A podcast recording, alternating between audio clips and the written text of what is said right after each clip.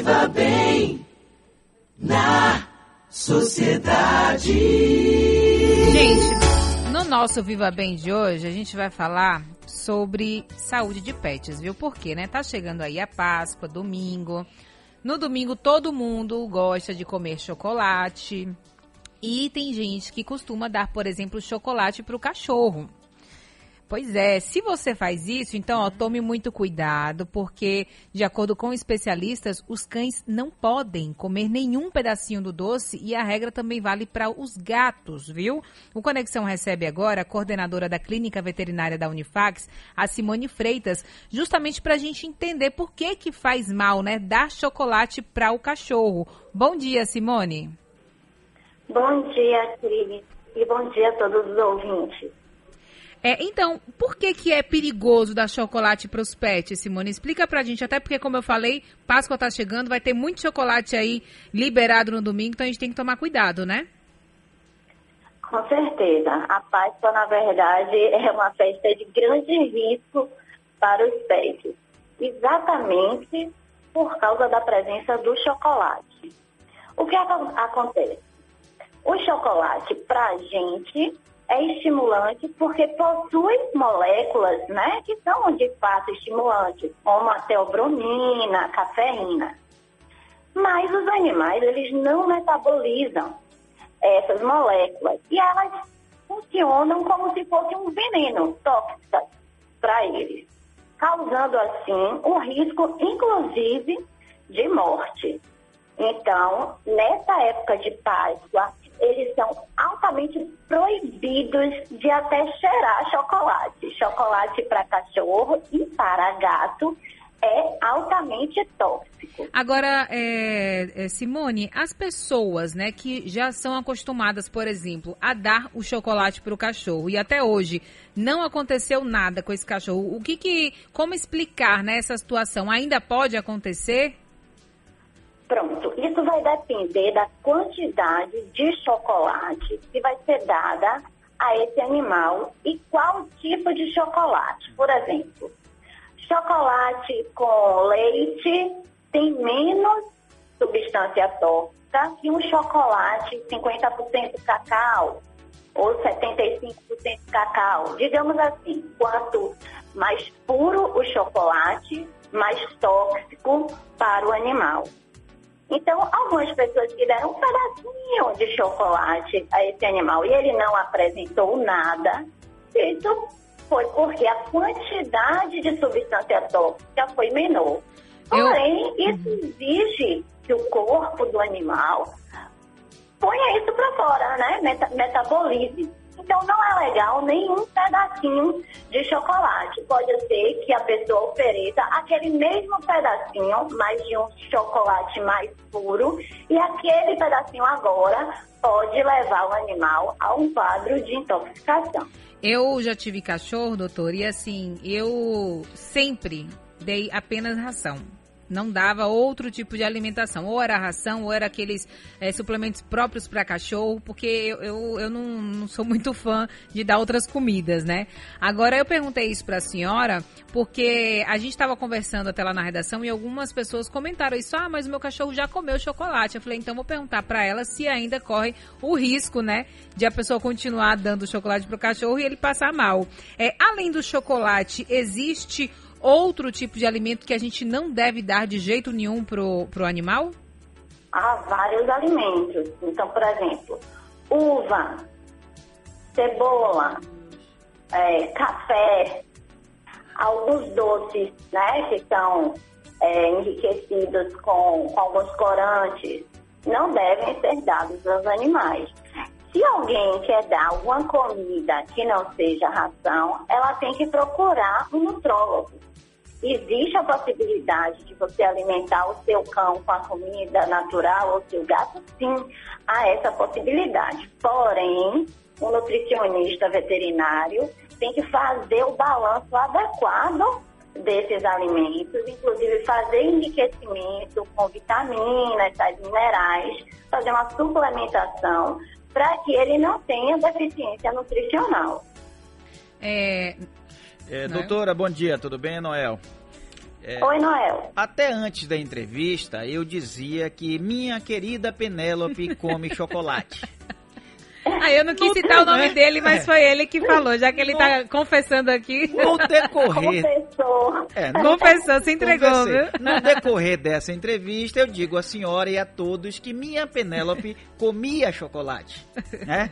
Então, aí eu ia perguntar para a senhora, por exemplo, eu pergunto logo. A senhora falou em alguns alimentos que não pode, a senhora até que falou em uva. E se der, por exemplo, uma cocadinha de. como é de coco? Uma cocada de amendoim. Porque é sério, às vezes a gente tá comendo. Às vezes fica é ali com aquela carinha de pidão, né? Carinha, aí bota a carinha bonitinha e a gente vai cair nessa. Doutora, Pronto, esse... Noel, você separa, por exemplo, um pedacinho de maçã, um pedacinho de melão.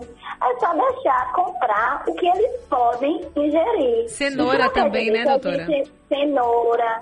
Não quer dizer que a gente não pode dar um petisco. Pode sim, até deve.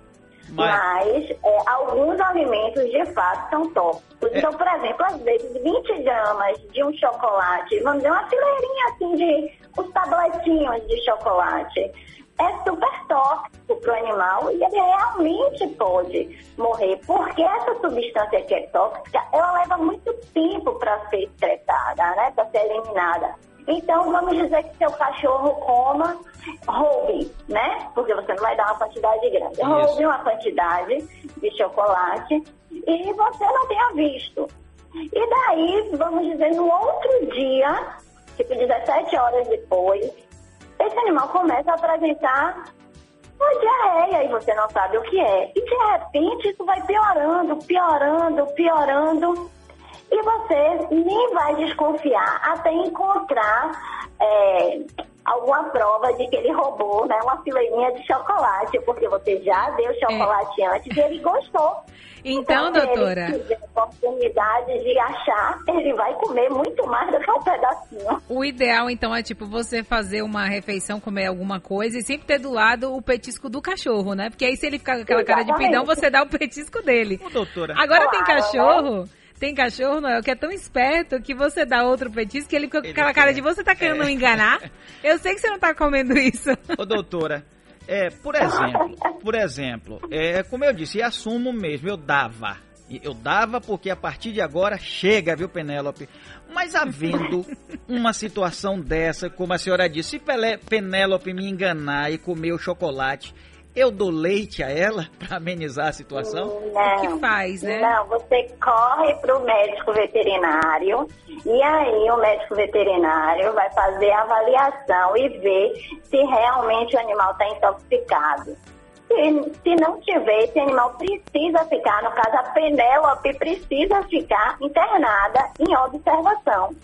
Porque o efeito de fato é grave, ele mexe com a frequência cardíaca, ele mexe com a ingestão de água e com a eliminação de urina, pode levar a vômito, diarreia, em casos super graves, pode levar até a convulsão. Então, assim, se comeu, a primeira coisa que você tem que fazer é correr para o veterinário. Se você não viu, tem que ficar em observação. Porque se você viu, você sabe a hora que comeu. Então você vai relatar isso para o médico, ele vai poder fazer uma lavagem gástrica, ele vai poder tomar algumas decisões baseado no tempo de ingestão. Então, assim, independente de encontrar, né, de ver aquele fato de roubar o chocolate ou de descobrir horas depois, o ideal é levar imediatamente. Então, para não correr o risco na Páscoa, é melhor não deixar o chocolate né, à vista e avisar as crianças, porque as crianças também querem compartilhar o doce. Para as crianças não darem chocolate aos pets. E, doutora? Oi. É, eu ouvi aqui é, que Noel disse que conhece um cachorro, por exemplo, que gosta de tomar café, que é viciado em café. Penélope. É Penélope? É. Ah, é Penélope? É, também. Rapaz, sua cachorra tá toda errada, viu, Noel Tavares? Isso. Noel, café, certo? A cafeína é uma molécula, né, que faz parte das metilxantinas e que está presente também no chocolate. Então, por exemplo, a semente de cacau tem cafeína, tem teobromina, tem teofilina, são todas moléculas tóxicas para os animais. Então, o café também é tóxico. Ah, mas até hoje a Penélope não apresentou nada. Claro, porque você diluiu esse café, ele foi coado, então ali tem água, a quantidade é pequena, mas você está exigindo muito de Penélope.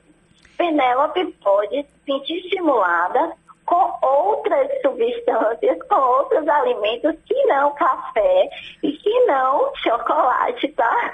Ele falou do cachorro, eu pensei que fosse algum outro cachorro, não tinha entendido que era dele. É, doutora, mas eu tô percebendo que a culpa não é de Penélope, não. É viu? É sua, né, Noel?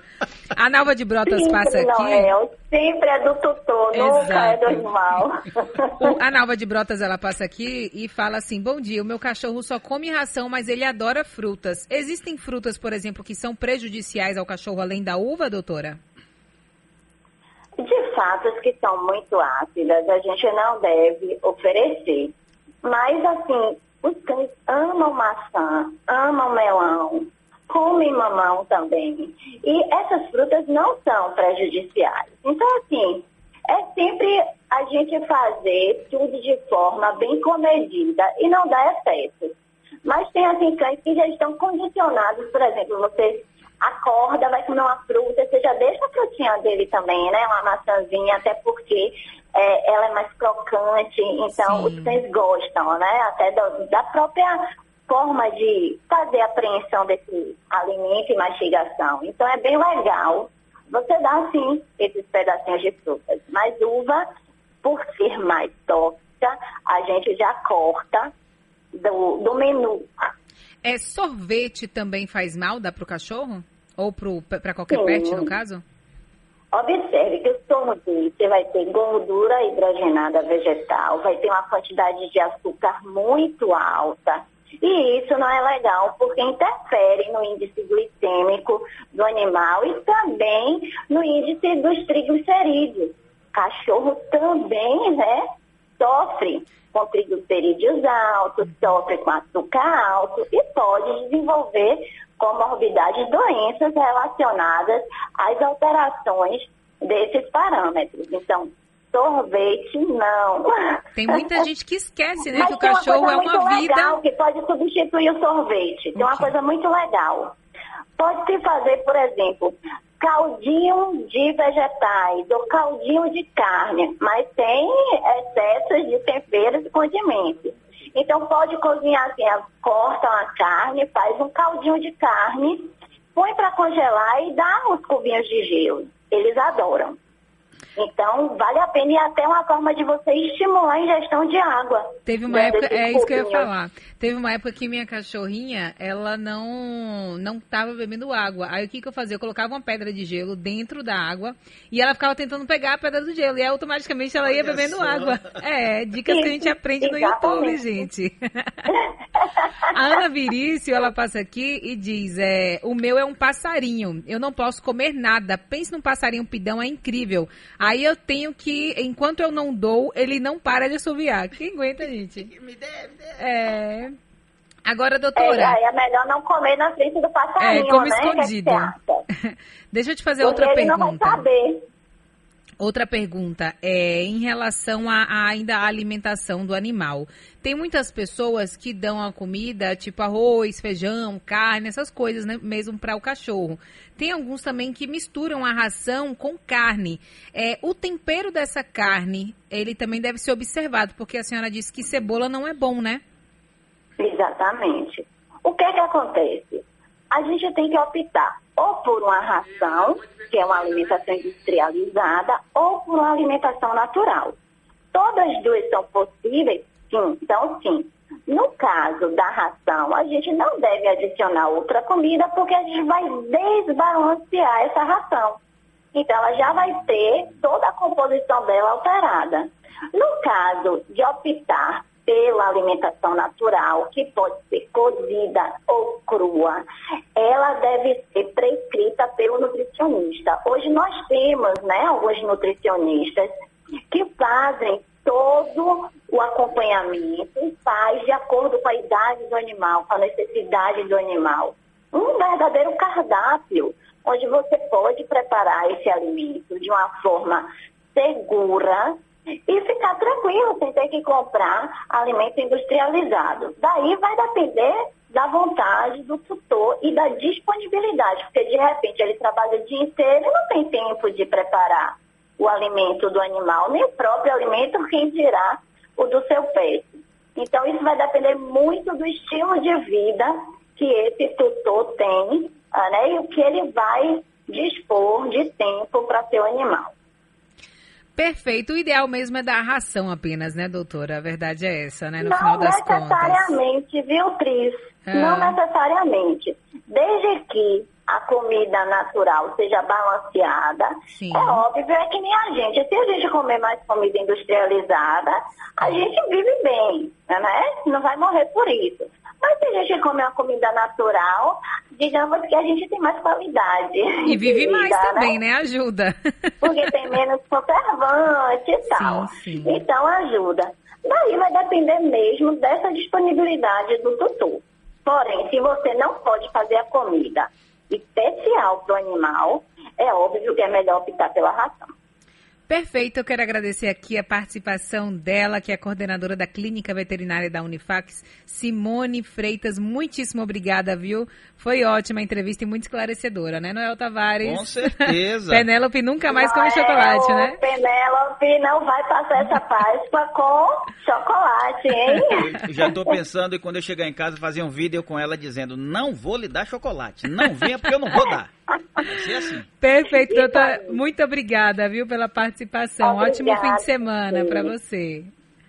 Boa Páscoa para vocês. Obrigada. Obrigada. Tchau, tchau. tchau.